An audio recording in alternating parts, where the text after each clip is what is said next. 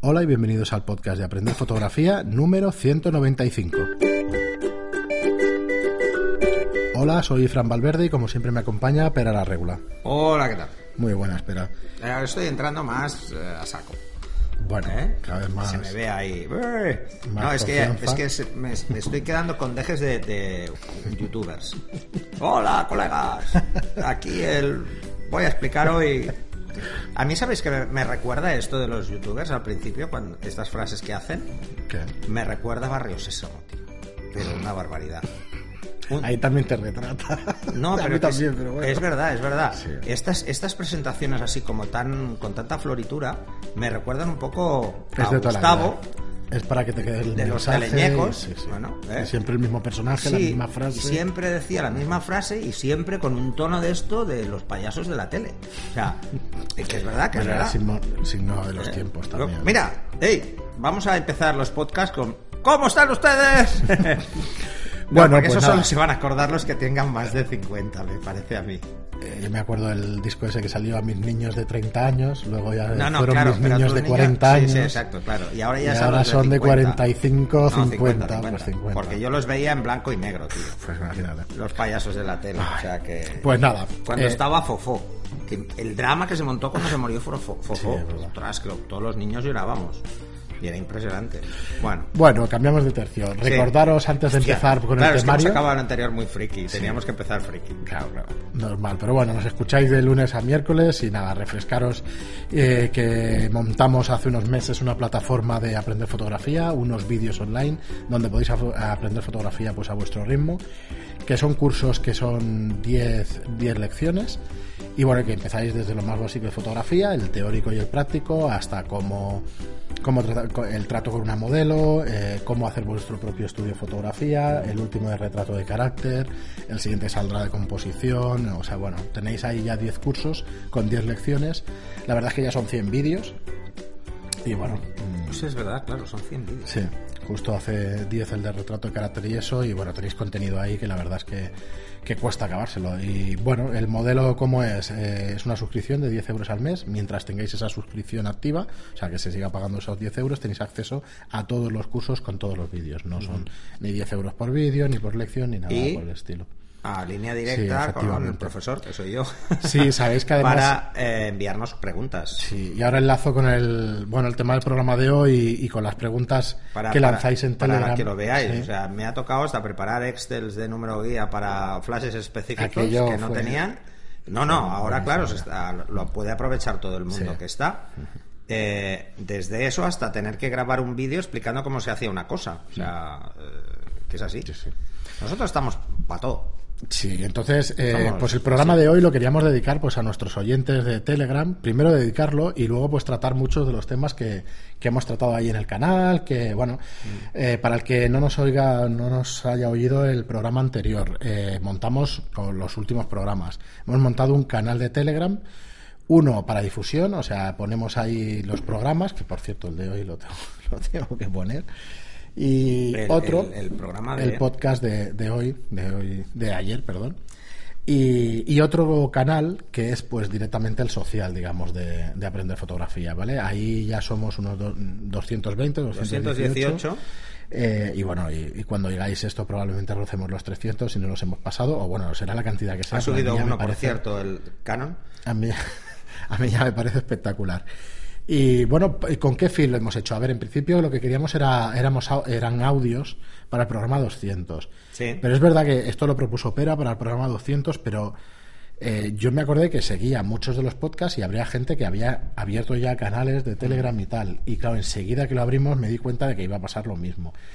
El canal está Claro, vamos, y en cinco días, porque esto lo estamos grabando para dentro de una semana, pero en cinco días, eh, 218 usuarios son muchos. De hecho, el primer día, en 24 horas, ya teníamos 100. Sí, Entonces, 100. eh, que evidentemente esto se calmará, espero y deseo por nuestra salud Mm. eh, física y mental. Porque además empezamos a ver comentarios y digo, mi mujer me va a matar porque ya solo le faltaba esto. Es Está hasta hubo- las narices sí, de que esté escuchando podcast. días, sí. Y luego además es que estoy todo el rato mirando el móvil. Es que los primeros días Es que fue bastante. fue muy fuerte. Había gente que se había apuntado el primer día, entró el segundo y dice, coño, pero si hay 2.000 mensajes Claro, entonces pendientes. yo con eso tengo varias cosas que decir. Lo primero, bueno, ya lo he ido diciendo en los comentarios o en los mensajes de, de Telegram. A ver, no es un canal para que se lea uno de, de pe a pa, digamos, desde el inicio hasta el final. Es un tema, ¿cómo lo explicaría? Pues un tema como Twitter, hay No, mucha es gente una que red se los lee, social. pero es una re- hay gente que se ha dado cuenta que eran eh, escuchantes del podcast y que viven en la misma en el mismo Sí. pueblo y que no lo sabían Sí. y, y ver, quedan viene a ser un foro, pero con la inmediatez de WhatsApp. Y entonces, ¿qué, qué es lo que pasa con eso? Que al final la interacción tan, tan alta lo que hace es que te cambia, te muta el canal, pero Totalmente. en 10 horas. ¿sabes? Sí, en sí, 10 sí, horas se es habla de una cosa y en 10 horas se ha convertido en otra cosa. Y esto Y ni siquiera otra, lo- yo otra, creo que y ni siquiera los creadores de estas herramientas saben a dónde te va a llevar estas cosas. Además, ¿sabes? yo tengo que decirlo, sé que me estaréis escuchando todos los de Telegram. Hmm. Tengo que decirlo, cometí el error de aceptar mm, poner un reto y ahora me estáis esclavizando con los retos. Vale, entonces sobre eso, que también quería decirlo, es, oye, que nadie se tome a mal que no contestemos directamente a alguien exacto. porque Es claro, bueno que entre contestéis el trabajo, la vida y todo eso, Yo sí, pues si hay no discusión, da, ¿eh? Fran pone paz. No, no, eh, ostras, es, es muy curioso, la verdad es que nos ha encantado, estamos súper ilusionados porque la gente interactúa, muchos de vosotros que, claro, no, no pones caras, no pones voces, pero solamente con los mensajes empiezas ya a conocer un poco más a la gente. Y para nosotros es alucinante, que directamente, yo eh, a Samuel un saludo porque, ostras, eh, me di cuenta de que estaba en ese momento cuando puso que era de un podcast, que él hace un podcast también, pero de juegos de mesa, pues resulta que yo lo escucho. Y dice, ostras, mm, me parece impresionante. ¿no? Y que vea que, que nos está escuchando tanto tiempo y eso, pues la verdad es que es hasta emocionante. O sea que muchas gracias a todos. Y hoy, pues eso, como os decía, eh, queríamos tocar pues un poco los temas que se han tocado en el Telegram y eso, y haceros un resumen para el que no quiera entrar o para el que no haya entrado durante estos días, ¿vale? Eh, pues yo me he ido apuntando, digamos, com- como preguntas vuestras, ¿no? De, de Telegram. Entonces, por un lado, como es una cosa tan personal y todo esto, no he querido poner nombres. Y he copiado los, los mensajes, digamos, pero si te parece, los tratamos un poco como Vale. temas genéricos sí. y los vamos tocando. Entonces, eh, hola a todos. Eh, nos dice, he escuchado todos los podcasts, me parecen muy interesantes, sobre todo veo que dan ideas prácticas de aplicación directa y nos decía eh, que le gusta la fotografía nocturna, las estrellas, Vía Láctea. La, láctea. Entonces nos dice, ¿qué objetivos serían recomendables para full frame y APS-C y de nivel medio, medio alto? ¿Y qué cuerpo? Para larga exposición, para paisajes, para fotografía nocturna, estrellas, Vía Láctea. Y, para esos fines, si 42 megapíxeles dan de sí. Alta resolución, menor ruido posible a esos altos, pero poco importa la velocidad de ráfaga o puntos de enfoque. Sony está pegando fuerte, pero al parecer eh, para estrellas se come muchas por software. Bueno, yo creo que lo que quiere es un poco de indicación sobre... A ver, el número de megapíxeles no es sinónimo de tener una calidad espectacular, ¿eh? Ajá. Porque cuanto más pequeño es el sensor proporcionalmente a la cantidad de megapíxeles, más difracción hay. ¿Y Ojo, más, ¿Y más ruido también o no? eh, es más posible que tengamos más ruido, sobre todo térmico. ¿vale? Porque se calienta más. Claro. Eh, hay más fotodiodos y tiene que meter más tensión para mantenerlos, para mantenerlos sen- sensibles a la luz. Entonces, ¿cuál es el problema de este tipo de fotografías? Que se hacen exposiciones más largas. El sensor se calienta más, cuantos más megapíxeles hay, peor, y encima eh, se suele trabajar con, con aperturas pequeñas, con lo que hay más difracción todavía. Lo realmente importante es que el sensor sea grande. Y si queréis hacer buenas fotos eh, de a nivel de astronomía y, y hacer pues circumpolares, este tipo de cosas, cuantos menos filtros tenga el sensor, mejor. Hay cámaras específicas sin filtros. De hecho, la de 800, creo que esa que la de 800C de Nikon, ya me corregirán los expertos que aún no me he puesto las pilas con, con Nikon, Bueno. pero sacaba sin filtro de faso. Canon hace 15 años sacó la 10D que era específica. y luego había la 10DA. Sí, que que era hacía- específica para hacer fotografía Astrofotografía, astronómica, astrofotografía. Y pensar que era una cámara de 6,3 megapíxeles.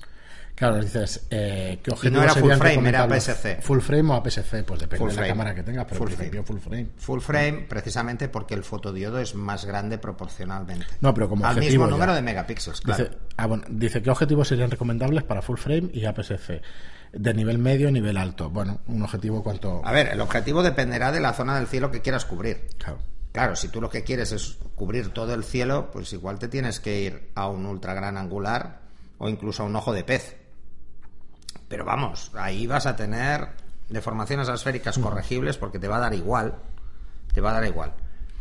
Eh, el problema en la fotografía astronómica es más un tema de técnica, de cómo hacerlo. Por ejemplo, a ver, eh, yo conozco tíos que saben un montón de esto y que llevan, por ejemplo, eh, trípodes motorizados el mismo que montarías en un telescopio. De hecho, en, precisamente para evitar hacer circumpolar, o sea, para evitar eh, que se vea desplazada la estrella. O sea, que si tienes una exposición de 30 minutos, pues estés siguiendo la estrella a la misma velocidad que se mueve la Tierra. O sea, que mantengas el punto fijo de la estrella o de lo que tú quieras, ¿no? Claro, es que ah, yo no me imagino hacer una foto de larga exposición de la Vía Láctea sin eso. Porque es imposible, no va a salir. No, no va a salir. No va a salir. Y de hecho nos dicen, dice, Sony está pegando fuerte, pero al parecer para estrellas se come mucha por software. Bueno, si tiene, bueno, filtros y tal. Lo que hay que hacer es eliminar cualquier filtro de reducción de ruido. Porque una estrella la puede confundir con un patrón de ruido. Precisamente porque los píxeles que hay alrededor pasa esto. Luego, evidentemente, quitar todos los filtros que restan resolución. Pero, perdona, espera, eh, Sony no puede, o sea, seguro que hay opciones en esta gama profesional de quitar todas esas opciones y dejar. Bueno, la solución es, en vez de procesar las fotografías con el software de Sony, vale. que así te evitas que meta algo por detrás que tú no sabes para mejorar la imagen. Porque esto ha pasado con Canon, ha pasado con Nikon y, con Sony no me extraña que pase. Entonces, que tocaban más cosas por detrás precisamente para que parecieran mejores las fotos y luego te ibas a Photoshop y no las veías igual ni de coña pese a tener el camera raw y todo compatible. Entonces, pensar en eso, o sea, cuantos menos elementos existan a nivel óptico, mejor. Mejor. O sea, incluso eh, te diría que los objetivos más sencillos, que tienen menos grupos eh, de lentes, mejor. Así que las focales fijas siempre van a ser mucho mejor para este tipo de foto, en la que el detalle es vital. Es vital. Y luego, si queréis, a ver, si, si, queréis hacer fotos como las que veis y entráis en nasa.gov, que son unas fotos espectaculares. de la Vía Láctea, pensad que muchas están hechas con el Hubble. Está fuera de la... Que están fuera de la atmósfera y no hay contaminación lumínica ni hay nada. O sea, esa es, otra. De Lo más importante para hacer este tipo de fotografías es, sobre todo, desde dónde las hagas, por la contaminación lumínica, eh, a qué altura, porque evidentemente afecta, eh, y a qué humedad relativa, a un montón de parámetros que la gente que es experta en esto los tiene controladísimos. Y luego eso, pues, pues si eres, eres ya aficionado a la astronomía, seguro que tienes un telescopio. Si tienes un telescopio motorizado, pues puedes igual montar tu cámara encima. Este tipo de cosas de verdad son importantes. Pensároslo mucho más eh, que los megapíxeles. Es mejor un sensor grande que muchos megapíxeles. es así. Muy bien, eh, y nada, iba a decir, seguimos, bueno, no son preguntas, ya lo veis que, que son poco comentarios y tal, pero que claro, el Telegram da para lo que da, que son mensajes que yo me estoy sorprendido para lo que da, porque realmente se montan, no discusiones, sino eh, explicaciones y todo, bueno, súper extensas. Y quería proponeros también, bueno, una pregunta que que a mí me resultó curiosa es el tema de la opinión. nos preguntaba nuestra opinión sobre el formato de salida. Nuestra vista está acostumbrada a formato 16:9 por los móviles, el televisor, los monitores. Siempre y cuando lo permita la fotografía o decisión del autor, sería conveniente este formato. También evitaríamos las dos franjas negras que aparecen. Antes de que responda Pera, yo te he de decir que hasta hace cuatro días los televisores eran de tubo y se veían así, y el formato era ese. Era cuatro tercios, ni siquiera cuatro, tercios. o cuadrado, porque ya. eran cuatro tercios. Cuatro tercios, o sea que. Cuadrado, eso es el 16-9. Pues, es muy nuevo excepto el bueno, cine. en el cine. y no era 16.9, ¿eh? No, porque Cinemascope es mucho más estrecho. El, white, no sé qué, no me acuerdo. el white screen. El white screen. Porque antes del white screen era Cinemascope, que es más es estrecho. Más estrecho todavía. Que estamos hablando de un 16.6 igual. O sea que, por un lado, lo que te acostumbres por la vista, por tu cultura visual o lo que estás acostumbrado directamente a ver. Y de hecho, no es cierto que los monitores sean 16.9, son 16.10 la mayoría. La mayoría, Si os fijáis, cualquier película 16.9, en cualquier monitor veis franjas arriba y abajo. Y ya no te hablo de, si tenéis un monitor 4K, ¿eh? porque entonces no tiene nada que ver. La proporción se os va a tomar por saco. es un poco la discusión 4K que hay o 5K, estos monitores cuando se graba en, teléfono, vídeo y tal, que hay quien graba en vertical y hay quien graba en apaisado y te dicen, no, hay que- el profesional del vídeo hay que grabar en apaisado, en horizontal. Y luego viene cualquiera y te graba en vertical porque al final el formato de entrada, o de salida, perdón, es el móvil que lo estás grabando. Depende estás de qué dispositivo vaya. Yo si grabo un, vídeo para enviarle a alguien en un móvil lo pongo en vertical, Sí. por comodidad. Porque sabe que y lo a porque sé que la otra persona lo va a ver en Aprovecha vertical. mejor la pantalla, más Si lo que quiero es grabar algo para enviarlo por mail, no, lo grabo en horizontal porque sé que mucha gente lo va a ver en, en el ordenador. Entonces, al final lo realmente importante en estas cosas es cuál es el destino de la foto. Porque si es papel, a mí una foto de retrato a 16.9 vertical me parece una barbaridad. Voy a ver hasta el ombligo cuando solo quiero ver la cara. Eh, ¿Veis la idea? O sea, al final es lo realmente importante es el destino. Y las revistas no son 16.9. Por eso las cámaras profesionales, las reflex, y las cámaras eh, de formato medio tienen proporciones que son 3x4 o 3x2, que son las que son las revistas. Es más, la mayoría de revistas no son 3x2, no son tamaño 35 Sí, milímetros. Son, son Telegram. 3x4 o eh, 6x9. Son mucho más como, como una revista. Si os vais a Vogue y medís, veréis que no es, es mucho más cuadrada. Todas las revistas más conocidas son más cuadradas. Son más 3x4, 4x3. En este caso 3x4, ¿eh? porque se miran así, Sí. en vertical y veréis que Vogue, Harper's Bazaar, eh, Cosmo, todas estas son esta medida, son medidas todas igual. Sí.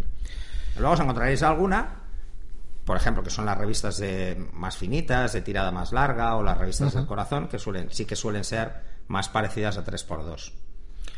Muy bien, pues Y nada, es para maquetar al- al menos las formato fotos, ese, ¿eh? Perdonad, ¿eh? Es Sí. solo por maquetar menos las fotos que son 3x2. claro.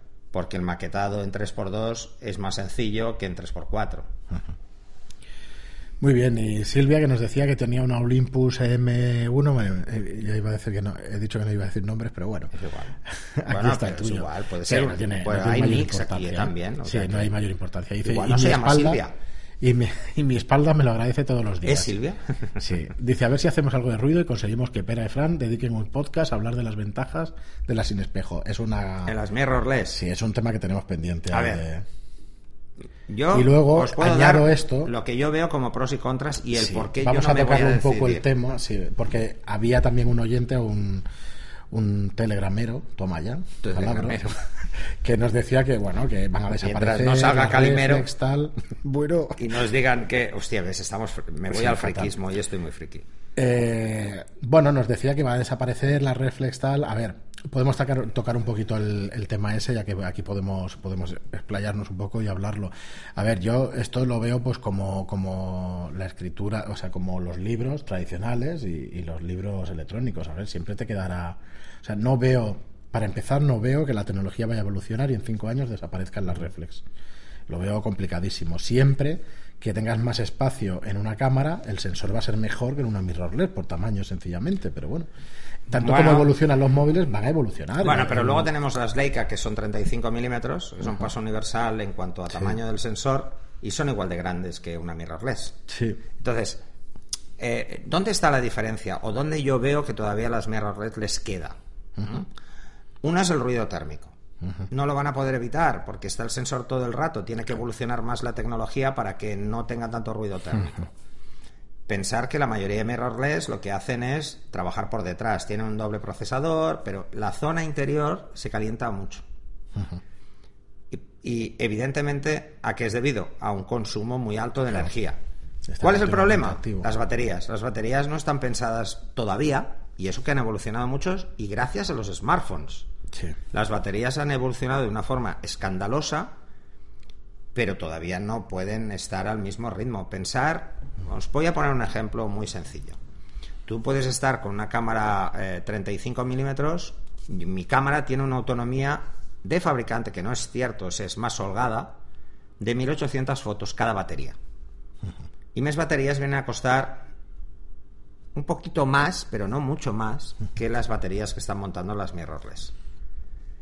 Eh, porque evidentemente hay el fabricante nativo y luego hay otros fabricantes de esas baterías y ahí podéis bajar incluso el precio al 50%. Así que El tema de las baterías yo creo que es el caballo de batalla eh, que nos vamos a encontrar en los últimos, en, los, en estos años que vienen.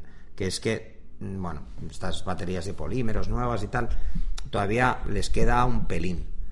Luego, otra cosa, un rendimiento tan alto en esas baterías hace que se degraden con mayor rapidez, Sí. con lo que tampoco aceptan tantos ciclos de carga. Eh, y claro, al final es finita. Las baterías son finitas. A n ciclos dejan de ir bien. O se rompen, o dejan de funcionar, o no cargan lo suficiente, o mil cosas, ¿no? Yo recuerdo, por ejemplo, las baterías que tengo en mi 5D clásica, que me extraña hasta que aguanten. Pero claro, el consumo que tenía la cámara era ridículo. Sí, no, no, Entonces, no es lo mismo, ¿no? Por ejemplo, la 1DS Mark III tiene un consumo de batería bastante ridículo. Bueno, es que comparémoslos con un móvil. 24 horas Si miras los miliamperios de y consumo 10 que o 12 tiene, horas trabajando. y lo que está dando la batería y dices, claro, es normal que pueda estar tanto rato. Claro. Si aquí lo único que consume es el monitor Sí. y yo lo tengo es- desconectado, Accionar el tal. yo y cuando disparo no tengo la revisión de fotos, porque ¿para qué? Porque si tengo la- el ojo metido en el visor, no Sí, lo veo. lo que- eh, Si, si lo quiero ver ya le daré yo para ver la foto. Sí. Esto es una de las cosas que yo recomiendo a todo el mundo que haga. Sí, lo desconectamos y lo queremos ver es Y darle si quieres play ver, pues está. le das, ¿no? Eh, claro, yo también vengo de la química. Yo esto que, que veo cuando estoy con fotógrafos que llevan poco con la cámara reflex, que es que hacen una foto, una sola foto y ya bajan la cámara para ver cómo ha quedado, deja muy poco espacio a tener seguridad como fotógrafo, que es vital. Si no Sí, estás sí. seguro es vital. Entonces, la mirrorless está volviendo atrás todo esto que hemos avanzado. Bueno, te diré más, eh, pero si no te equivocas haciendo fotos, porque siempre las estás mirando, no vas a aprender. ¿eh? Mm. No, no, no. No vas a aprender. Yo estoy convencido de que con la tienes que mirrorless cagar sí o sí. es muy difícil ocasión. aprender fotografía de verdad. ¿Por qué? Evidentemente en No, que tú puedes desconectar el visor electrónico lo puedes- y, y hacer la simulación óptica para que lo veas oscuro si está oscuro, ¿vale? Pero no es lo mismo, no se aprende al mismo ritmo. Vale, dicho eso, eh, yo ya conozco a Pore hace un montón de años, no estamos en contra de ningún sistema que, te, que te permita tomar fotos, pero en Es- absoluto. eh, escuchar, O sea, además, al contrario, ¿eh? yo estoy a favor Coño, de todo lo que salga grabando y de todo. He grabado un audio. Eh, se le da un botón. Eh, es, que, es que tengo, es que ya es obsesión lo del Telegram. Me tenéis obsesionado. Vale. Entonces, no, no. Además, yo soy teleco. ¿Cómo coño voy a estar en contra? No, a ver, no. Una cosa que os tengo que decir y que la dije además en el Telegram. Hmm. Eh, y es lo primero que te enseñan en la facultad. La primera frase que te dicen, Hmm. al menos un profesor que tuve yo, es la tecnología no es un es un medio, no un fin. O sea, la tecnología es una herramienta para conseguir un fin. No de por sí sola es un fin. Si centramos el uso de la tecnología solo por el hecho de la tecnología, nos metemos en la vorágine consumista de cada vez necesito una mejor. Y es mentira en fotografía. Os pongo un ejemplo. Mi cámara tiene 10 años y no Sí, la sí, pienso cambiar hasta que se rompa. ¿Por qué? Bueno, porque o hasta que la obsolescencia programada, pero de momento si en 10 años no la ha tenido, Quizás es una pregunta tonta, Vera, pero tú yo creo que además capaz- las mirrorless tienen obsolescencia programada, Sí, igual que los móviles. es posible, sí. ¿Por qué? Porque es todo circuitería electrónica, no hay nada mecánico. A ver, para ilustrar lo que estabas diciendo, espera, eh, tú en un tamaño folio o en una foto normal, en un tamaño folio, pongamos, ¿vale?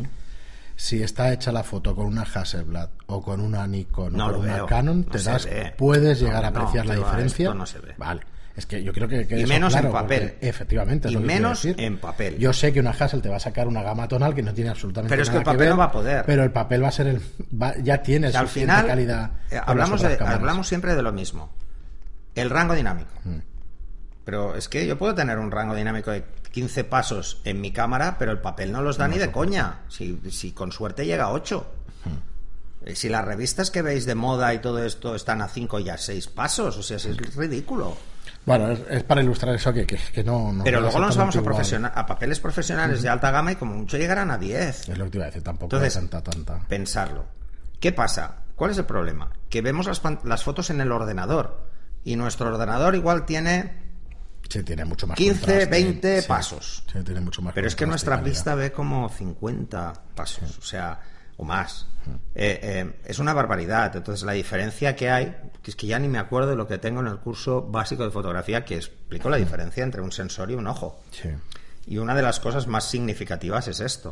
Bueno, el oyente decía, bueno, el, el que escribe por Telegram y tal, eh, JM nos decía, bueno, 8K, dices, claro, claro, efectivamente va hacia eso y cada vez se avanzará Pero más. a ver, volvamos, es que las cámaras ya volvamos son ¿no? a la de- de frialdad 16K o- más absoluta. 5K, 5K, eh, ya lo tienen todas las cámaras. Sí, Es que 8K lo tienen muchas ya. sí. O sea, ¿cuál es el problema de estas cosas? El problema es cómo nos lo están vendiendo. O sea, no nos dejemos engañar, por favor. El ojo humano tiene un límite. eh, y a partir de ese límite no puede ver más por muy bien que se lo ponga. Eh, ¿Qué ha pasado? Que hemos obtenido una diferencia muy notable y muy brutal de pasar de 625 líneas a, a Full HD. Joder, pero es que estamos hablando de tres veces más. Sí, se nota No estamos hablando de. A. Full HD a 1080, quieres decir. A pero- 1080, que son 2K. 4K, 1080 a es 4K 2K. también se nota muchísimo. Y a, a diferencia, 4K se nota mucho. Sí. En 5K ya ni te cuento. O sea, los que somos de También iMac, os digo, es que eh, yo la, la primera vez que probé en mi Mac un vídeo 5K, Sí, que además sí, pesaba una barbaridad, y lo tuve que meter en la SSD porque si no, no tiraba, eh, te lo juro que va a ver. Va a beber, va a ver por el hecho de decir es muy natural. La imagen es muy realista. Pero ¿a qué distancia estoy viendo la, la pantalla de 5K? La estoy viendo a 40 centímetros. Es que a esa distancia el ojo humano tiene mucha resolución, pero solo a esa. Si lo ponemos en un salón, la tele tiene que ser proporcionalmente Es que no lo vas a las veces de grande. Que la, claro. Entonces, claro, ahora ah, que si 80 pulgadas de tele, digo, oh, no, hostia, no me cabe ya esta tele. no, al final pensar en eso, o sea, simplificándolo mucho. Lo realmente importante es el soporte. Yo hago fotos para que se vean en una tele 5K o para que se impriman en papel. En mi caso es en papel, ¿eh? os lo digo ya de entrada. No, es que es una valla publicitaria de 6x3. Peor me lo pones. Porque nadie la va a ver a un metro de distancia. Se va a ver por lo menos a 100 metros o a 50 metros de distancia. Y entonces, si supierais a qué resolución en DPI se imprimen las vallas publicitarias, os quedaréis alucinados. Es que se ven los puntos, vamos, es Porque un puño, son, puños, ¿no? son Más puños, grandes, vamos, son enormes. Entonces, no solo eso, sino que incluso las mejores impresiones que puedes encontrar en vinilo o en estos, estamos sobre rango. 50, 150 dpi, o sea, PPPs, eh, para hacerlo en castellano. Pensarlo. No, no, no, yo creo que nos puede llegar a obsesionar. Es como hace cinco años hubo una obsesión absoluta por la, por la teoría del color, pero muy bestia, que duró cinco años. O sea, hace cinco años, hace diez años empezó. Entonces veías que la gente se volvía como muy loca con eso y con el RAW, Sí, con el de derecheo y todas estas cosas para sacar el mayor partido del RAW y tal. Pero al final la cabra tira al monte. O sea, la fotografía debe ser, ante todo, práctica. Y lo realmente importante en fotografía es ser creativo, no tecnólogo. Y ojo, en mi caso no puedo dejar esa parte, Sí, pero la intento claro. obviar cuando hago fotos. Muy bien, bueno, pues hasta aquí este tema. Hostia, qué no podemos alargar. pegado, ¿no? podemos alargar muchísimo, pero bueno, básicamente decir eso, eso, que no estamos ni mucho menos en contra y que además, en mi opinión, esto sí que os lo. eh, Yo, mira, no se puede saber el futuro. Es imposible. Por mucho que se intente. Cada vez se sabrá algo más, sí, pero, pero es muy difícil. No sabes por dónde va a ir la tecnología. Hay tanta gente investigando y tal cantidad de temas distintos que pueden influir que es imposible saber hacia dónde va. Pero bueno, esto es ya, esto es opinión, ¿eh? opinión eh, personal. Eh, entonces, tengo un par de preguntas rápidas. Si un día sales a hacer fotos con tu cámara, Pera, y alguien de confianza te la pide para echar unas fotos de algo que le ha gustado, ¿de quién son las fotos? Suyas. ¿Hay mezclas de derechos? No, son suyas. Esta Las fotos la son respuesta. del que las hace. Efectivamente. Entonces tú proponías, ¿no? Que Yo proponía, y además lo he hecho más de una vez, es decirle, pon tu tarjeta y así te las llevas, porque que las tenga yo no tiene ningún sentido. O que yo tenga que llegar a casa y enviártelas a ti, luego no me acuerdo cuáles son mías y cuáles son tuyas. O sea, es que ese es el problema, ¿no? Entonces yo creo que lo... eh, además hoy en día es No, que pero es no muy os deis- esto de sacar una tarjeta y No, ponerla. hablando en plata, no rayéis con esto. No, o sea, no, no, es, es del que, es del que tira la foto y del que tiene la idea de Eh, hacerla y tal. Cuando tú alquilas una cámara de fotos, ¿de quién son las fotos? Claro, ¿Del del que hace estudio, las ¿no? fotos o del estudio de alquiler? Ostras, Hombre, no, del que o hace sea, las es fotos. buena idea. Claro. El estudio de alquiler Por mucho que el estudio de alquiler ponga Sí, su sí. nombre y sus datos en, en, en los EXIF de las fotos porque el equipo es suyo, Sí, no os líes, no os líes no, con no- esto. no son suyas. Vale, entonces, eh, Porque otra si no, pregunta. ostras, la mayoría. Y si la iluminación es alquilada, ¿de quién es la creatividad Sí, no, en no, ilumina- Del no que, del que sí, monta no- los flashes. No os compliquéis, no os compliquéis con esas cosas. Eh, y luego una pregunta que quizá no sea tan rápida, pero, pero que creo que se puede tocar también. La medición para desfiles nocturnos en que la luz es la calle y la potencia es el flash, o sea, y la potencia de flash, dice, sería mejor poner manual, ETTL. Bueno, esta respuesta no es para hacerla rápida, es, larga y eso. Pero sí que, a ver, primero que los cursos, por, por hacerte una mención, en el curso de Flash te pu- puedes intuir por dónde va el tema. Pero realmente manual o ETTL, nosotros aconsejamos manual, ¿era? Es la manera de, de utilizar el Flash más... Es que, a ver, a ver, os explico una cosa. Mira, esto lo hemos comentado muchas Sí, veces. sí. Eh, ¿Por qué te has comprado una reflex? Te has dejado mil euros, dos mil, tres mil euros en una cámara reflex y te parece tirarte de los pelos usar el programa P, el automático, o el cuadradito verde. Y te tiras de los pelos y al primero que ves que hace esto, le, casi le pegas. Pero luego pones el flash en automático. O sea, sí, sí, a ver. Yo controlo la cámara menos cuando voy a disparar en flash. Hay que aprenderlo. No, hay que aprenderlo. Es lo mismo. ¿Verdad que con tu cámara en manual tienes un control absoluto de la exposición? Pues con tu flash en manual tienes un control absoluto de la, de la iluminación de tu flash. Solo tienes que entender dos leyes fundamentales, que es la ley inversa al cuadrado de distancia y la suma de luces. Ya está, no hace falta saber chino. Es que es muy tonto. Sí, lo que pasa es que escuchas el programa, luego no lo llevas a la práctica, luego pasan dos meses y esto es lo que en realidad lo que pasa es eso, ¿eh? Bueno, Cuando para eso hemos hecho el curso de flash de Zapata. Sí, y lo entendáis, sí, sí, pero, que Pero- realmente lo explicamos aquí en el podcast Mira, no hace hoy, falta. hoy ha ¿no? venido, eh, o sea, ha venido gente eh, en el Telegram diciéndome la luz era en F8 y le digo, probablemente, y si no F11 200, ¿sabes? Sí, o sea, era mucho más, este tipo de cosas, ¿no? O sea, al final, con el tiempo, eh, te das cuenta de que esos mensajes que te han trasladado durante tu aprendizaje de lo complejo que es esto de hacer fotos, te das cuenta de que es una trola. De que en unos casos ha sido para vender libros de forma absurda Puede ser, yo creo que y en otros tenía- casos ha sido simplemente por un ocultismo extremo de profesionales. Pero, perdonar que insista. Ostras, ¿ves? Friki. Perdóname que insista. Eh, sí, estoy friki. Hoy estoy hombre anuncio, eh, perdonarme. Eh, porque llevo dos programas ya así. Eh, perdóneme que insista. Insisto en el tema. Fotografía es solo física elemental. No tiene nada más. De verdad. De verdad. mm, chicos y chicas.